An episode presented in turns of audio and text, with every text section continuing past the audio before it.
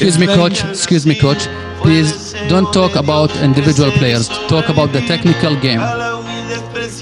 My friend, I talk about what I want. Ouça, você quer falar do jogo ou quer falar de quê? Eu quero fazer as perguntas. eh, Vai-me desculpar, mas quem decide as perguntas que faz aqui sou eu. Vamos, tchau. Em condições normais, somos muito melhor. Em condições normais, vamos ser campeões. Em condições anormais, também vamos ser campeões. Às vezes apetece dizer coisas certas com palavras erradas. Mas hoje vamos aguentar. a mi familia ayudar.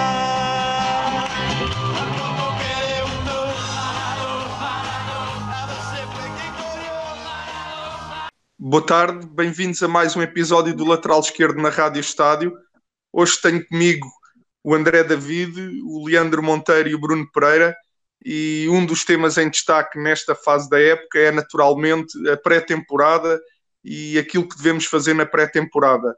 Recordo que o Lage muito recentemente deu uma entrevista ou prestou umas declarações em que afirmava que mesmo na pré-temporada exacerbava um bocadinho ali o lado estratégico destes jogos amigáveis, que é algo que na minha cabeça, embora não considere errado, mas não deve ser prioritário, uma vez que este é um período que nos devemos focar essencialmente naquilo que é nosso, nos nossos comportamentos, fazer evoluir aquilo que é o nosso modelo e só depois então com a importância crescente dos jogos.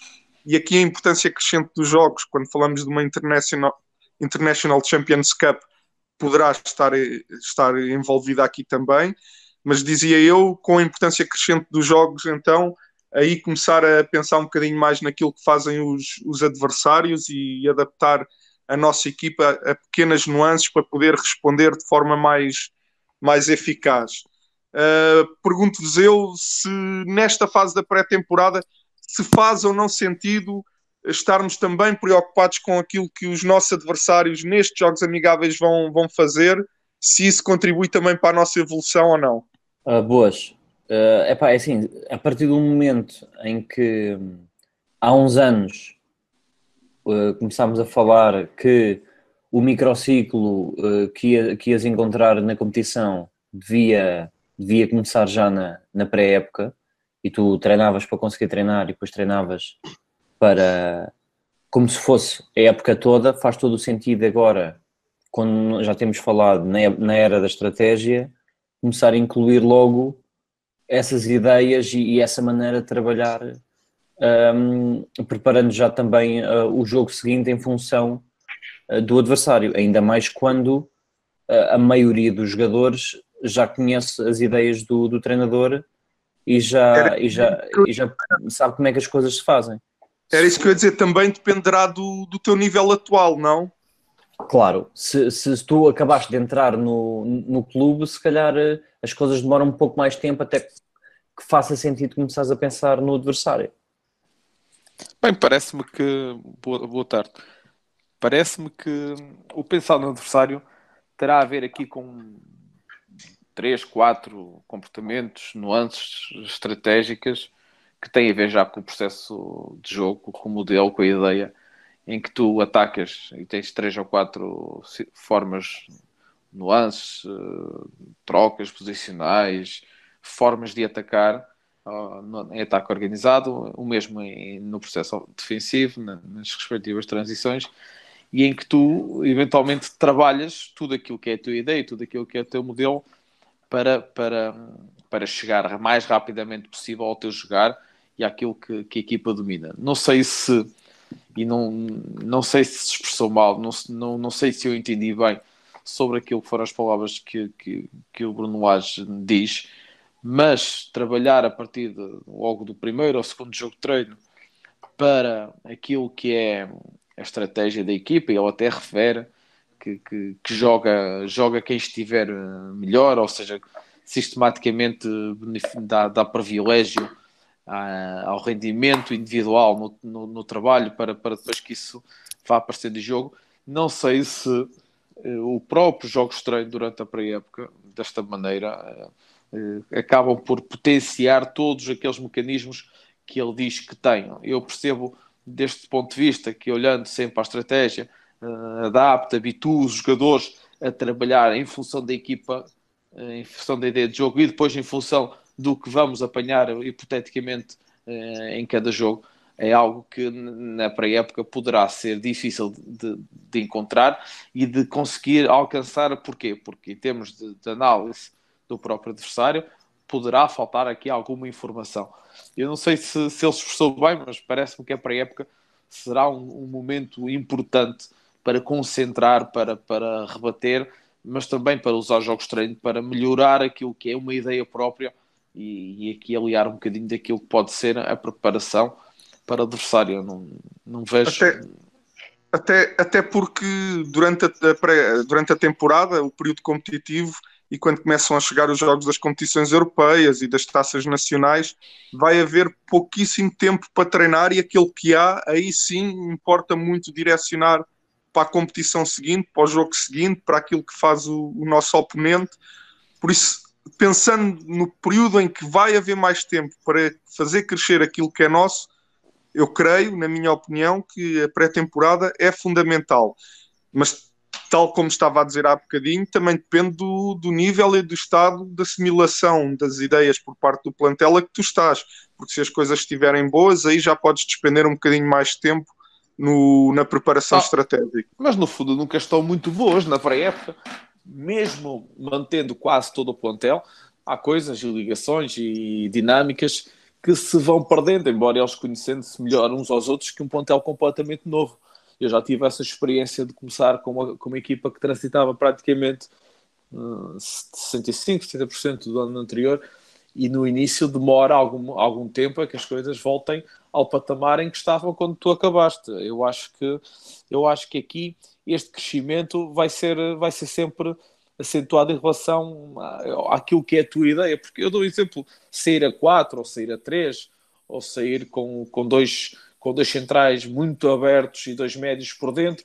Quer dizer, isto são ideias que ele pode, ou que ele tem, ou que ele possa ter, que ele, que ele, que ele identifica que são dele, mas eu acho que ele tem que fazer crescer estas ideias eh, todas. Para quê? Para que depois, perante os adversários, vamos apanhar no domingo um adversário que joga defende em 4-4-2, bloco médio-baixo, em que ele entende que deve sair a 3, ou ele entende que deve sair a, a 2 mais 2, com dois centrais muito abertos, que não se justifica. Ou seja, retratar isto, retratar estes momentos e encontrar aqui todas as estratégias que possam aparecer por parte do adversário eh, para, para aquilo que vai ser o campeonato, parece-me que realmente é importante, mas não tanto do ponto de vista só estratégico, porque se repararmos as equipas com que o Benfica agora vai jogar, nada terão a ver com as equipas que, que vai encontrar, na sua grande maioria, no Campeonato Nacional. Está certo que a Liga dos Campeões vai trazer maiores resistências,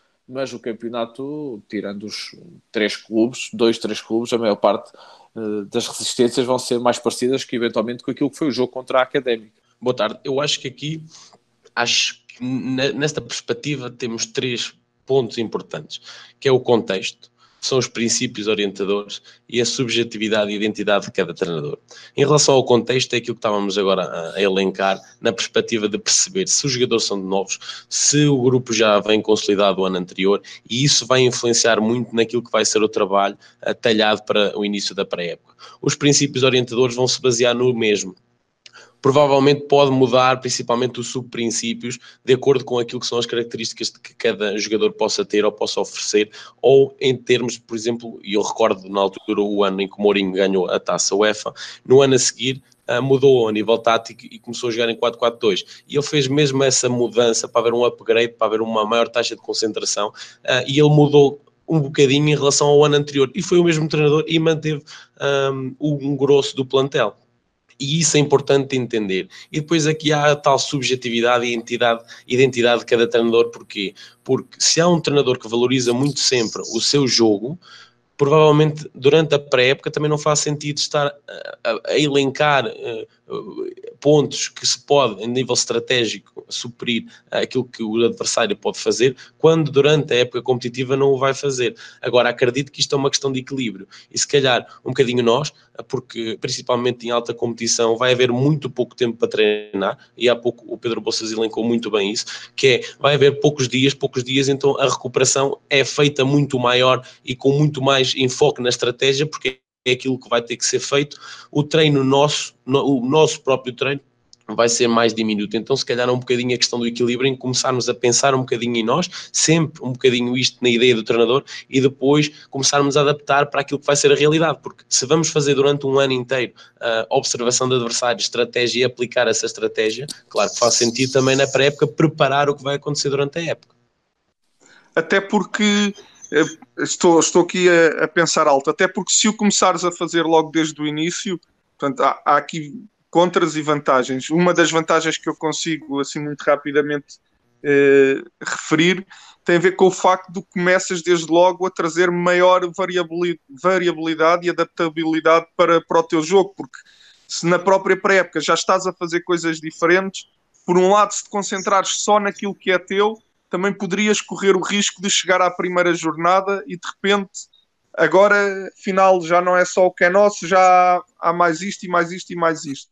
E portanto, fazias sempre o mesmo e começavas a fazer ali uma coisinha diferente. No fundo, esta, este preparar também em termos estratégicos os jogos na pré-temporada também pode ter esta vantagem. Não sei o que é que tu achas.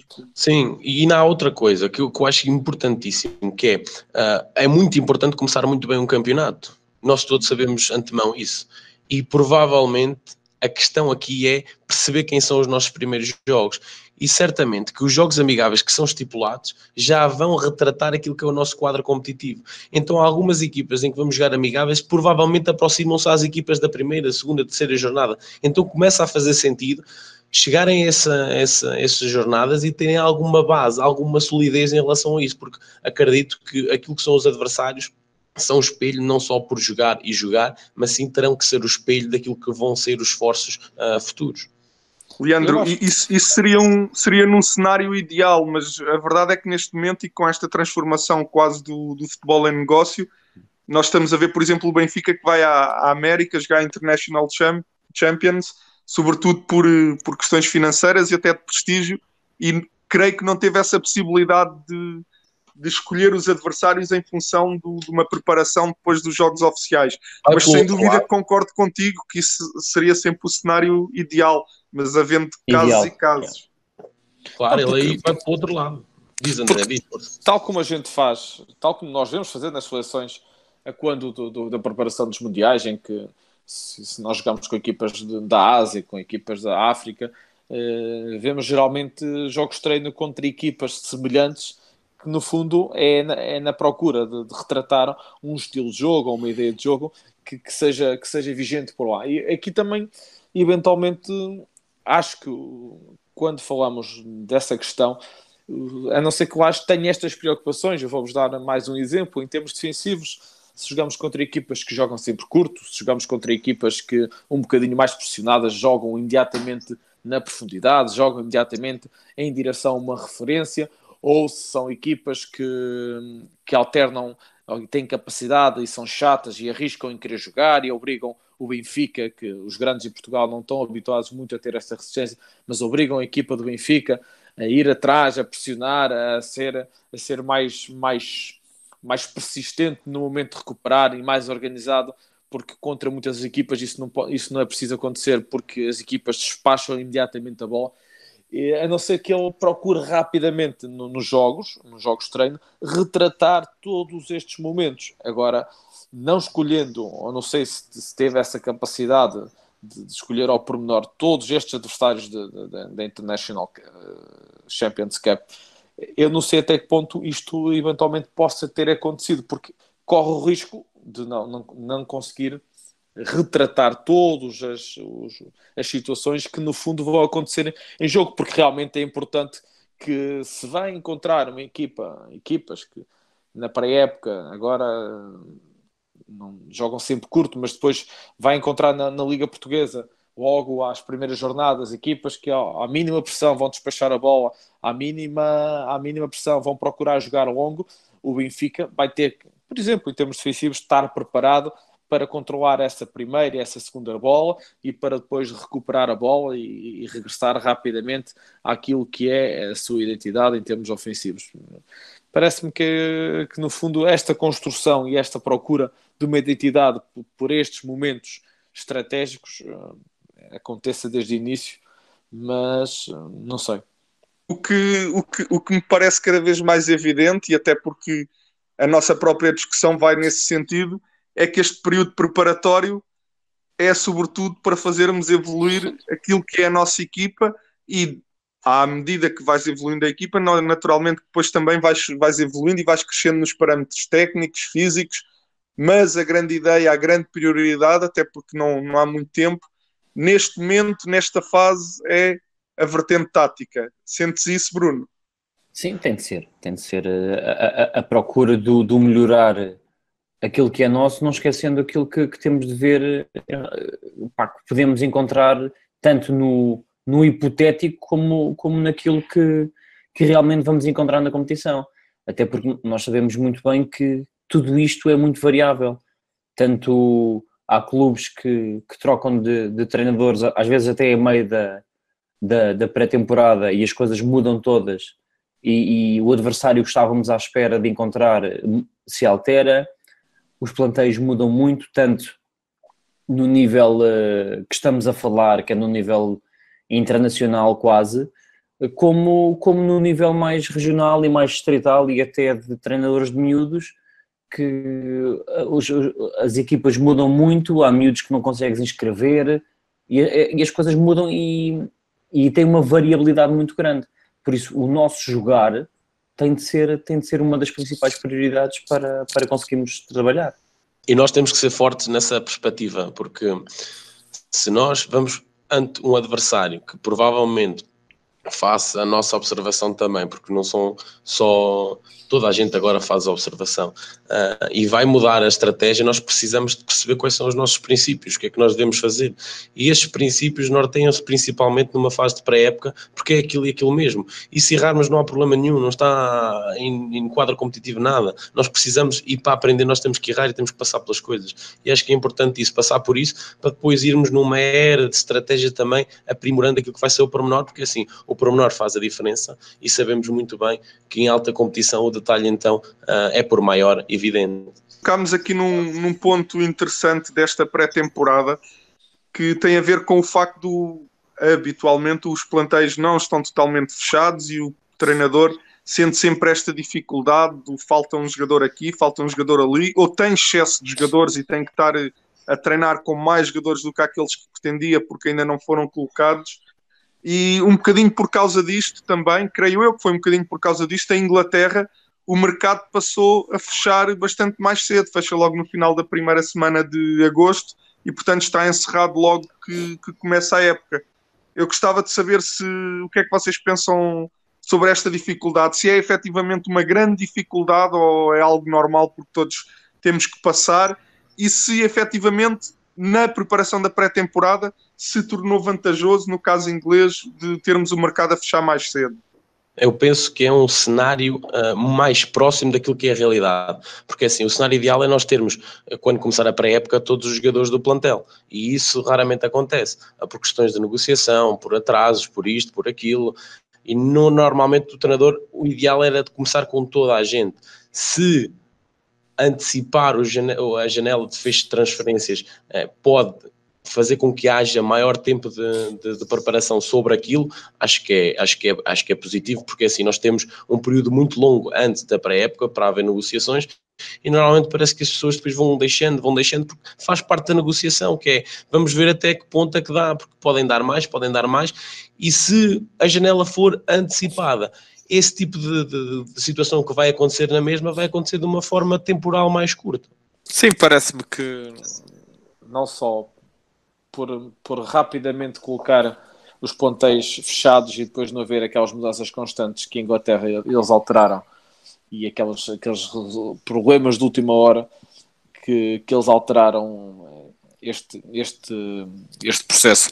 Mas também é, é, acaba por ser vantajoso, não sei se foi com essa intenção, mas vai acabar por ser vantajoso para os treinadores porque rapidamente, ou na sua grande maioria, conseguem fechar os ponteiros o quanto antes. Até eh, para o campeonato nem tanto, porque é, se é até à primeira jornada, eles até à primeira jornada ainda, ainda, ainda estão a contratar, mas depois eh, até mais, mais a longo prazo acaba por ser vantajoso, porque para a Champions eles já têm aqueles ponteiros, já têm, já têm aquela, já sabem que só contam com aquela malta e a partir daí e a partir daí não, não podem eh, estão mais preparados porque trabalham sistematicamente com o mesmo, com o mesmo grupo de jogadores e isso acaba por ser vantajoso.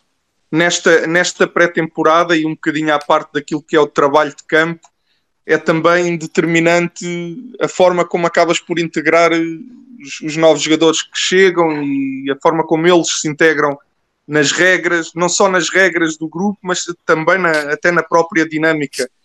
Uh, vocês sentem que esta pré-temporada é de alguma forma ou pode ser determinante para depois tudo o que vai acontecer, acontecer à frente? para além dos, da, da, parte, obviamente, do crescimento do nosso modelo e o crescimento do nosso jogo, já falámos e já sabemos que sim, que é muito importante, mas eu refiro-me a estas questões mais direcionadas para a liderança e para a gestão do grupo. Este é um momento importante? Sim, este é um momento importante porque é aqui que se concentra o maior número de, de, de, de treinos seguidos eh, e aqui é até muitas vezes que se concentram um, o maior número de, de, tempo para se criar algumas dinâmicas, alguma, alguma relação uh, de integra alguma relação interpessoal, de integrar aqueles que vêm de novo, ter, ter espaço para, para criar esses mecanismos para que eles percebam a identidade do, do clube, a identidade do país, onde estão inseridos porque esta questão da adaptabilidade uh, existe realmente, às vezes nós não temos essa noção. Quem não está na prática acaba por ter dificuldade, até mas porque é que um jogador brasileiro, um argentino, tem dificuldades em se adaptar, tem várias coisas, não só alimentação, como, como o clima, como a intensidade do trabalho, tudo isto carece de algum tempo para se adaptar. E quanto mais adaptados e integrados estiverem naquilo que é a dinâmica, mais facilmente conseguimos extrair eh, rendimento eh, necessário para, para que os jogadores e para que a equipa sobressaia. Mas esta dinâmica de grupo é aqui fomentada, mas depois ao longo da época, todos os momentos são momentos para se criar eh, laços e, e, fortalecer o grupo e fortalecer a equipa. Olha, estavas aí a, a, falar de, de, uma situação que, que eu lembro-me de, de há, uns, há uns tempos, há um, há um ou dois anos já, estar a ler um livro que infelizmente não me, não me lembro qual é que é, mas, mas vou procurar isso e pode ser que, que depois se possa voltar a falar sobre isto, em que o Lyon, na década de 90, era uma equipa que era conhecida por ter muitos brasileiros e deles, deles renderem, renderem sempre bastante. E eles foram uma das primeiras equipas na Europa a ter hum, aquilo que eles chamam de agentes de relocação, que tem a ver com o tentar ambientar à cidade um, aqueles que chegam da maneira mais rápida possível. Eles tinham, desde logo, coisas que agora neste momento são, são quase banais, mas naquele tempo eles eram pioneiros, que era garantir que eles tinham aulas de francês, garantir que tinham pessoas que os ajudavam a escolher casa e ajudavam a arranjar a escola para os filhos e diziam onde é que era os restaurantes onde eles iam poder comer coisas que eram mais familiares para eles e assim, e isso acelerava muito o tempo de, de adaptação, porque socialmente eles ficavam integrados muito mais rapidamente do que os outros. E eu lembro-me de o Lyon ter muita vantagem uh, em termos desportivos e depois também em termos económicos, porque eles se valorizavam e conseguiam vendê-los uh, por, por valores mais altos. E, e, era, e era algo muito interessante que na altura era completamente novo.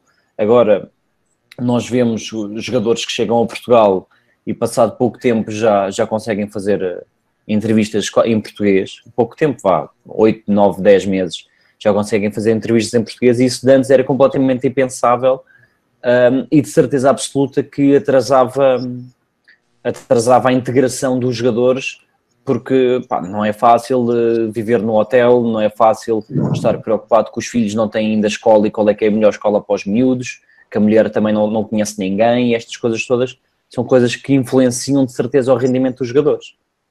Bruno, eu agora lanço-te uma questão, na perspectiva de, e achas que isso depende somente do clube ou também depende fortemente do, do jogador e nós podemos elencar claramente aquele caso do Samaris, porque o Samaris fala um português um, digno de, de, de, uma salva de palmas. Oh, claro, claro que depende de, ajuda muito se tu também estiveres interessado nisso não é?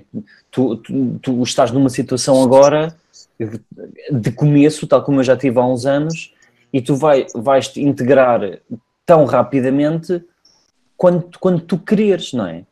O, Claro. a- a- aprender uma nova língua, perceber os novos costumes, perceber as regras de- da sociedade, coisinhas pequenas como aceitar um copo de chá com a mão direita com a mão esquerda, são coisas que te vão fazer in- integrar muito mais rapidamente. E há pessoas que estão interessadas nisso e há pessoas que não veem isso como uma prioridade. Não é? Sim, e talvez- depois isso talvez vai o atrasar Lyon- ou acelerar. talvez o Lyon nessa altura tenha feito a questão de, em termos de clube, potenciar essas condições aos jogadores, mas acredito que neste momento os jogadores é que começam a chegar-se à frente nessa perspectiva, porque depois o clube cobra esse tipo de coisas, dá as condições todas. Então os jogadores têm que ir pelo detalhe e o detalhe é um bocadinho por aí. E aí vê-se um bocadinho também a inteligência do jogador nessa perspectiva de como está e como sabe estar.